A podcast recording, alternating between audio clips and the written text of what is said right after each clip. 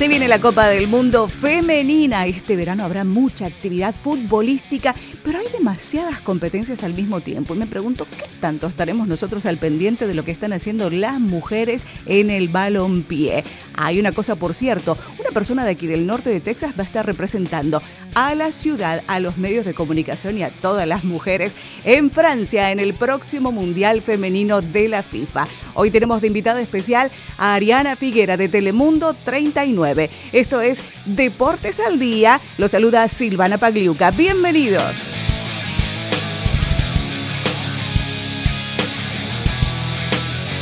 Ariana Figuera tiene casi una década en los medios de comunicación, es periodista de deportes y talento en Telemundo 39 del norte de Texas, ha sido ganadora del Emmy como reportera de deportes en el estado y hoy nos está acompañando porque tiene un anuncio muy importante para compartir con todos nosotros y para hablar de fútbol femenino. Ariana, gracias por acompañarnos. Silvana, muchísimas gracias por la invitación. Así es, eh, Telemundo me seleccionó para asistir al Mundial Femenino precisamente que se va a estar disputando en Francia desde el 7 de junio al 7 de julio y bueno, por eso el día de hoy estoy aquí con ustedes para hablar un poquito, ¿no? De fútbol femenino y fútbol en general.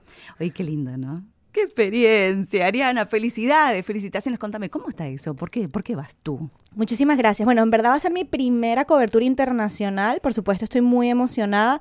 La selección se da debido a que Telemundo pues tiene los derechos de este mundial, al igual que Copa América, y están lanzando como una iniciativa del empoderamiento de la mujer, ¿verdad? Vamos todavía. Vamos para allá. Y afortunadamente he sido ancla deportiva con ellos por los últimos dos años y cuatro meses en las cuales pues mis funciones las han podido ir analizando, detallando y les ha gustado el trabajo que he venido haciendo.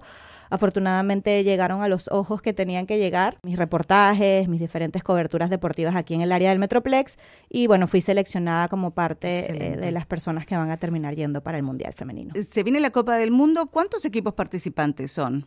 Estamos hablando, Silvana, de 24 equipos, eh, de los cuales tres son latinoamericanos. Hablamos ¿Nada más? De, sí, nada más. Estamos hablando de Brasil, de Argentina y de Chile. Y si hablamos de habla hispana, son cuatro porque España también entonces ah. está participando en este mundial. Bueno, entonces del continente americano tenemos, claro, siempre la figura, me imagino, Estados Unidos, ¿no? ¿Canadá también está? Canadá también está participando y Canadá, eh, interesantemente, es una rivalidad muy importante que tienen con Team USA. Por supuesto, las favoritas para ganar este mundial y repetir entonces para lograr el bicampeonato, precisamente es la selección de las barras y las estrellas que tienen tremendo equipo, lideradas por supuesto por Alex Morgan, quien recientemente de hecho convirtió su gol número 101 con la selección y bueno, ellas son las candidatas para llevarse esta Copa del Mundo. Vamos a ver qué sucede. No, en el fútbol todo puede pasar, así que nada está garantizado. Bueno, pero de las eh, chicas que estoy viendo que van a participar latinas, yo la única que conozco de la selección argentina, llegamos pero de panzazo. Fue por repechaje contra Panamá, que era un rival relativamente fácil. O sea, no se compara para nada el nivel futbolístico de las mujeres y de los hombres en, en Argentina. ¿Cómo ves las chances de los equipos latinos? Mira, la verdad, eh, tienes toda la razón. No se compara el nivel futbolístico que tiene la selección varonil eh, de Argentina con la femenina. Sin embargo, en el fútbol todo puede pasar. ¿Quién te parece que es el más fuerte? Estaríamos hablando de Brasil. Eh, sencillamente porque también tienen a una delantera estrella, Marta, quien de hecho recientemente se ganó el, eh, el Best de FIFA Awards junto a Luka Modric, y es una delantera que ha tenido una trayectoria impresionante con su equipo, con la verde amarela, y es una jugadora que es desequilibrante, una jugadora que en momentos claves te puede convertir un gol y precisamente eh, pues puede poner nervioso al rival eh, por esa razón yo daría como favorito en esos tres equipos, entre Argentina, Chile y Brasil, a Brasil precisamente porque tienen una jugadora tan impactante como Marta. Y yo recuerdo cuando surgía el nombre de Marta, que hace demasiado tiempo, y, está joven dentro de todo todavía, ¿no es cierto? Tiene 33 años de edad apenas y es lo que tú mismo dices, se ha escuchado el nombre de Marta en los últimos más de 10 años, entonces tú dices, ¿en qué momento empezó a jugar esta futbolista a ese nivel, ¿no? Para que en verdad su nombre suene tan fuerte como ha venido sonando por más de una década. Y yo recuerdo que sonaba ya Marta antes de todo este furor por la selección femenina de Estados Unidos es como la mujer del fútbol para mí, por eso es más increíble que tenga apenas 33 años, con toda la experiencia que tiene, y para mí ella ha sido una persona que abrió el camino para hablar mucho más de fútbol a futuro a nivel internacional, pero la selección, las latinoamericanas que van a estar participando de Brasil, bueno, claro, es la única que podemos destacar. A mí me preocupa cuando no va México, por ejemplo. La selección mexicana por, por otros aspectos más allá de lo futbolístico. Eh, porque como consumidores sabemos que en el fútbol masculino, ahí los mexicanos en todos los mundiales son los que más asisten, los que más compran boletos, los que más gastan en comida y en cerveza y en viaje, en transporte y en diversión. Entonces, económicamente puede llegar a ser un impacto, ¿no? Un impacto muy fuerte. De hecho, recuerdo para la clasificación de Brasil 2014 que México casi queda fuera, que tuvo que jugar precisamente el repechaje para clasificarse. La compañía en la que trabajaba en ese momento estaban asustados porque estaban a un partido de que la mitad de los patrocinadores salieran porque no querían invertir en un mundial que sencillamente no tuviera a México. ¿Cuál el de Brasil? estuvo el, de Brasil, 2014, ah, correcto. Sí, sí, en ese estuvieron a punto de quedar afuera. Jugaron el repechaje con Nueva Zelanda, acuérdate. Ya para Rusia 2018, pues todo fue mejor, quedaron primeros de grupo y toda la dinámica cambió. Pero para Brasil 2014, para esa ronda de eliminación, para poder clasificar, estuvieron a un partido de quedar afuera y por supuesto eso hubiera sido un impacto muy grande para las televisoras y para el, aficionado en general que sencillamente no iba a consumir el programa de la misma manera. Y me pregunto eso, ¿qué tanto interés puede llegar a haber en una Copa del Mundo donde no está uno de los equipos equipos populares en cuanto al interés que puede llegar a generar entre la gente. Estará bueno Francia, que serán los anfitriones. Esta Copa del Mundo se va a desarrollar allí en Europa. Y de esto vamos a hablar en instantes para saber cuáles son las posibilidades de que compitiendo al mismo tiempo con la Gold Cup, con la Copa Oro y con la Copa América, la gente pueda estar al pendiente del Mundial de FIFA femenino. Esto en instantes en Deportes al Día.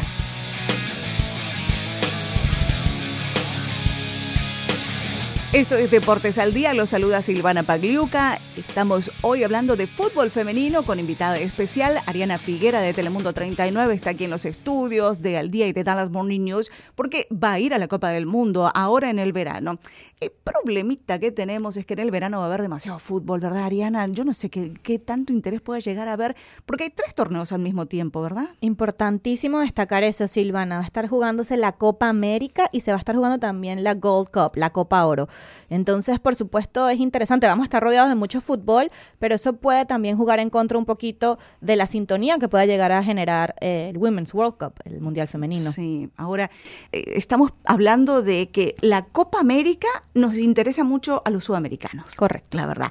La Copa Oro le interesa a la gente de CONCACAF, a México, incluso a Estados Unidos. Pero fíjate, en Estados Unidos ahí yo creo que sí podría haber más interés por el Mundial Femenino, ¿no? Porque es su gran estrella la selección femenil. Exactamente. Estábamos hablando hace unos minutos del impacto que tiene la selección varonil de Argentina y de México y, y la femenina que no tiene el mismo peso. Y en contraparte, en la selección femenina de Estados Unidos tiene incluso mayor peso, diría yo, que la de Estados Unidos en los últimos años. Precisamente Estados Unidos ni llegó a clasificarse para el Mundial de Rusia 2018. En cambio, las estrellas, las mujeres, en la selección femenina, pues de verdad que se han echado pues el equipo al hombro y han salido adelante con un gran equipo y han ganado una afición bastante alta. Ahora me pregunto, ¿Cómo va a estar el tema de los horarios? Porque si los partidos coinciden en los mismos días, en las mismas fechas, al menos habrá una diferencia horaria entre un torneo y el otro como para que se le pueda prestar un poquito de atención al Mundial Femenino. Bueno, lo bueno es que por lo menos el Mundial Femenino empieza una semana antes que la Copa América. Ah. Entonces ya por ahí puedes agarrar un poquito más de atención. Si la gente ya empieza a seguirlo, pues querrá continuar haciéndolo. El primer partido entonces va a ser por supuesto el del anfitrión Francia en contra de la República de Corea y eso va a ser el viernes 7 de junio a las 2 de la tarde hora de aquí de Dallas y solamente se va a jugar ese partido el viernes y ya luego entonces el sábado se jugará los otros tres partidos y continuará ¿no? el, resto de los grupos. Hablábamos precisamente del interés que puede generar la Copa Mundial Femenina jugándose la Copa América, por lo menos esa primera semana van a estar solos. Claro. Lo único negativo que puedo llegar a ver es que los partidos del sábado, por ejemplo, inician a partir de las 8 de la mañana. Entonces, en esos horarios matutinos es difícil que las personas un sábado se quieran despertar a las 8 de la mañana si vienen de una semana laboral que están cansados pues digamos que de pronto se puede perder un poquito. ¿quién? ¿quién? juega a las 8 de la mañana? A las 8 de la mañana juega Alemania contra China. Entonces, ah. si bien el fútbol alemán eh, masculino también tiene un alto número de seguidores el femenino no pues posee la misma cantidad de fanáticos que lo siguen, entonces se puede perjudicar bastante el horario matutino que pueden llegar a tener ciertos partidos. Mira, yo la única vez que recuerdo haberme levantado temprano para ver fútbol ha sido durante el Mundial de Corea-Japón, pero bueno, estaba jugando Argentina como a las 2 de la mañana, partido eliminatorio, no me lo perdía, pero por nada del mundo. De hecho, quedamos eliminados en primera ronda, pero no me, quiero, acordar mucho de Cambiamos el tema rápidamente. Sí, vamos a hablar de otra cosa. Pero a las 8 de la mañana, fútbol femenino, y esto suena tan machista y está saliendo de mi boca, que es lo que más me molesta. Pero es verdad, tengo que bueno, es que hay, que hay que ser realistas también, Silvana. Por supuesto que lo que mueve el fútbol masculino a nivel mundial no es lo mismo. ¿no? Eh, tenemos el torneo, el mundial femenino lleva 28 años apenas de creación. Entonces también hay que darle oportunidad a este tipo de, de torneos que evolucionen, ¿no? Porque las copas mundiales varolines tienen muchísimos más años. Entonces, hay que darle tiempo al tiempo. Es verdad que últimamente ha habido un auge en el crecimiento del fútbol femenino, pero no podemos llegar a compararlo tampoco con lo que ha venido siendo el fútbol masculino durante tantas décadas. Bueno, y, en eso me parece que tienes un punto importante, porque realmente no tiene ni 30 años de existencia cuando nosotros ya nos estamos preparando para el centenario del Mundial masculino, desde 1930 a 1991, que fue el primero femenino. Entonces, sí hay tiempo de evolución y considerando que 28 años han pasado desde la primera Copa del Mundo, no va tan mal. Exacto. ¿no? podríamos decir. Por eso, entonces sí, obviamente no se puede esperar que genere el mismo interés que las personas se paren a las 2 de la mañana para ver un España-Suráfrica. Sin embargo, eh, no, yo no. ¿Tú te vas a Yo tampoco. Bueno, vamos a hacer, bueno, yo eh, capaz lo, exacto, estando allá es parte de mi trabajo, eh, pero mi horario estando allá pues va a ser diferente, ¿no? Seis horas más por lo menos. Sencillamente hay que darle tiempo al tiempo. Yo creo que vamos por muy buen camino y precisamente yo creo que la selección de Estados Unidos ha despertado un poquito esa concientización y, ese amor por el fútbol femenino, porque de verdad que han hecho un gran trabajo en los últimos años. Son ganadoras tres veces del Mundial, como hablábamos sencillamente. Esta es la edición número 8 que se va a jugar. Entonces, en las últimas siete han ganado, han levantado la Copa del Mundo en tres ocasiones. De hecho, la levantaron el Mundial pasado en Canadá 2015 y se espera que lo repitan ahora en Francia para convertirse en bicampeones. ¿Y qué tal el francés? Je parle un petit peu de français, mais je comprends plus. Vamos a una pausa y regresamos. Muy bien. ¿Qué tal, eh? Hasta estás lista, está en el idioma. Vamos. Ya me quiero ir. Sí, no, esta mujer viene muy preparada. Arena Figuera nos está acompañando desde Telemundo 39 para hablar de la Copa del Mundo Femenina. Y bueno, el siguiente tema que vamos a estar desarrollando luego de este breve corte es la posibilidad de poder hacer crecer el fútbol femenino entre todos. ¿Qué manera sería la ideal para que uno como periodista y uno como espectador y uno hasta como futbolista puede llegar a apoyar a las mujeres en el fútbol y a las mujeres en general, ¿no? En esta lucha continua social por la igualdad de derechos. De esto en instantes aquí en Deportes al Día.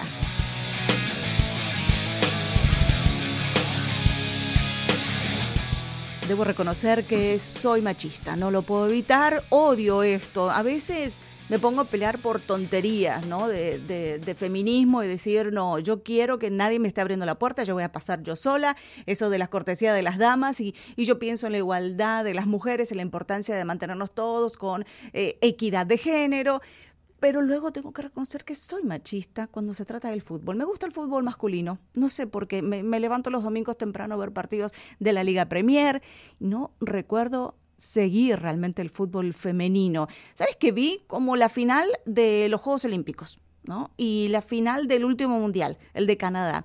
¿Tú eras de seguir el fútbol femenino? La verdad no, Silvana, pero yo creo que eso es parte también de nuestra crianza. Tú como argentina, obviamente desde que naciste en un país que respira, que la cultura es fútbol, varonil, pues obviamente tienes eso como insertado en tu ADN un poquito. Y lo que hablábamos recientemente de que apenas el fútbol femenino está empezando a despertar, Ah, sí tiene 28 años ya este torneo de la Copa Mundial Femenina, pero de verdad que no ha sido como un empuje o, una algarabía que se haya sentido por ellas, sino poco a poco han ido creciendo, poco a poco han ido mejorando, han demostrado el nivel y las personas están empezando a generar interés por ellas, pero es un proceso, yo no siento, yo no creo que sencillamente porque disfrutes más el fútbol masculino en estas instancias significa que seas machista, sino sencillamente disfrutas también la calidad que observas de jugadores de la talla de Leo Messi, por supuesto, de Sergio El Cunagüero.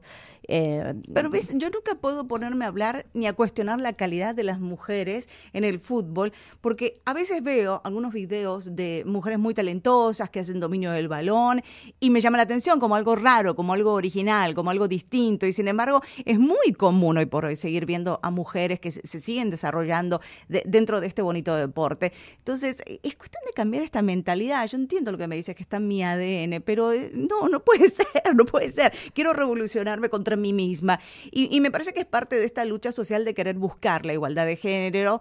Y en el fútbol es una nada más de tantas ramas en las que podemos aportar. Hay tres países de América Latina que están eh, experimentando de diferente manera el fútbol femenino. En Argentina el fútbol era amateur a nivel femenil y acaba de ya oficializarse como una categoría profesional. Punto para Argentina.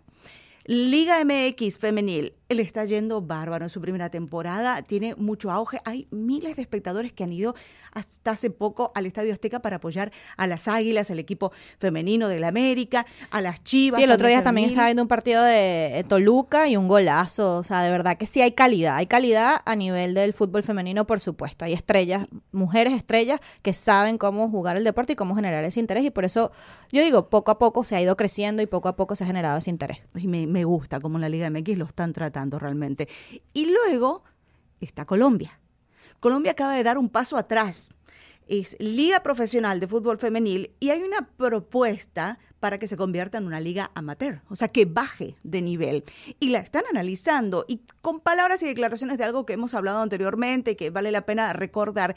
Gabriel Camargo, el director del Deportes Tolima, el presidente de esta organización tan reconocida del fútbol de Colombia, dijo, les voy a leer textualmente, que el fútbol femenino es un caldo de cultivo del lesbianismo. Esto lo dijo en diciembre, en diciembre de 2018. ¿Qué tal? ¿Qué, ¿Qué, comentario te merita eso? Eso es dar un paso atrás, comentario retrógrado si hubiera pasado, creo que aquí en los Estados Unidos esa persona hubiera tenido que entregar su renuncia al día siguiente, como hemos visto en tantas personas que hacen un comentario inapropiado, sea por Twitter, usando redes sociales o en una rueda de prensa, al día siguiente le piden la renuncia y la tiene que dar. Porque y ahí está, y ahí sigue. Sigue ahí. Increíble. Como si nada. ¿Sabes que me dio mucha bronca también cuando yo estaba mirando, en YouTube está esto, ¿no? Escuchaba los comentarios y todos los reporteros que lo estaban entrevistando al lado, nadie le cuestionó esto.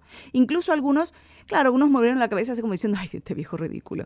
Y otros simplemente se reían y siguió la conferencia. O sea, nadie le dijo, oye, es inapropiado. Es inapropiado, es una falta de, respeto. O sea, su equipo había ganado torneo continental hacía unos instantes y viene a decir algo semejante, me parece una tremenda barbaridad. Y esos son esos pasos atrás que me hace pensar que cuando estamos hablando al mismo tiempo de cultura latina, eh, es como que un poco complicado, es un eh, choque, ¿no? Sí, es como nadar contra la corriente un poquito, ¿no? En algunos de estos países que no han... A ver, siguen como con una banda, una venda en los ojos y no se han dado cuenta del auge que ha tenido. Y en verdad eso es algo que juega en contra de ellos, porque si es algo que sabes utilizar de la manera correcta, eso es algo que puede no solo generar el, el interés que genera en la audiencia, eso es algo que tú pudieras llegar a capitalizar si lo llevas por el camino correcto. Entonces, ese tipo de comentarios siento que no aportan absolutamente nada positivo y por el contrario hacen mucho daño a un deporte que está en crecimiento. Me pregunto, ¿Cómo se puede seguir el ejemplo de la selección de Estados Unidos?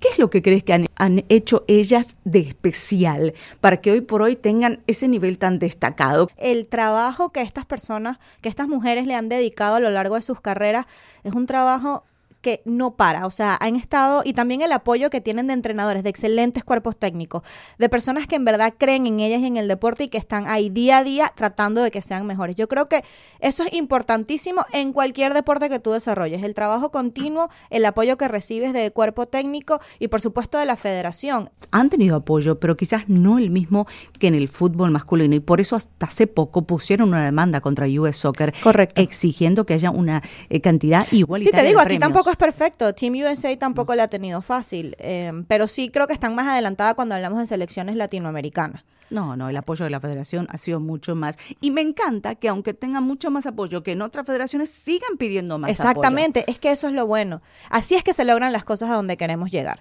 Porque si uno se conforma y sencillamente dice, bueno, me conformo con lo que me dan y me cruzo de brazos, ahí es cuando empezamos a ver que esa igualdad de géneros pues sencillamente no existe. Y nosotras mismas nos ponemos un techo, que es lo que no podemos permitir. Me encantó, Ariana, buen punto, es verdad. Claro, nada de conformismo, hay que seguir peleando por estos derechos y una manera de hacerlo es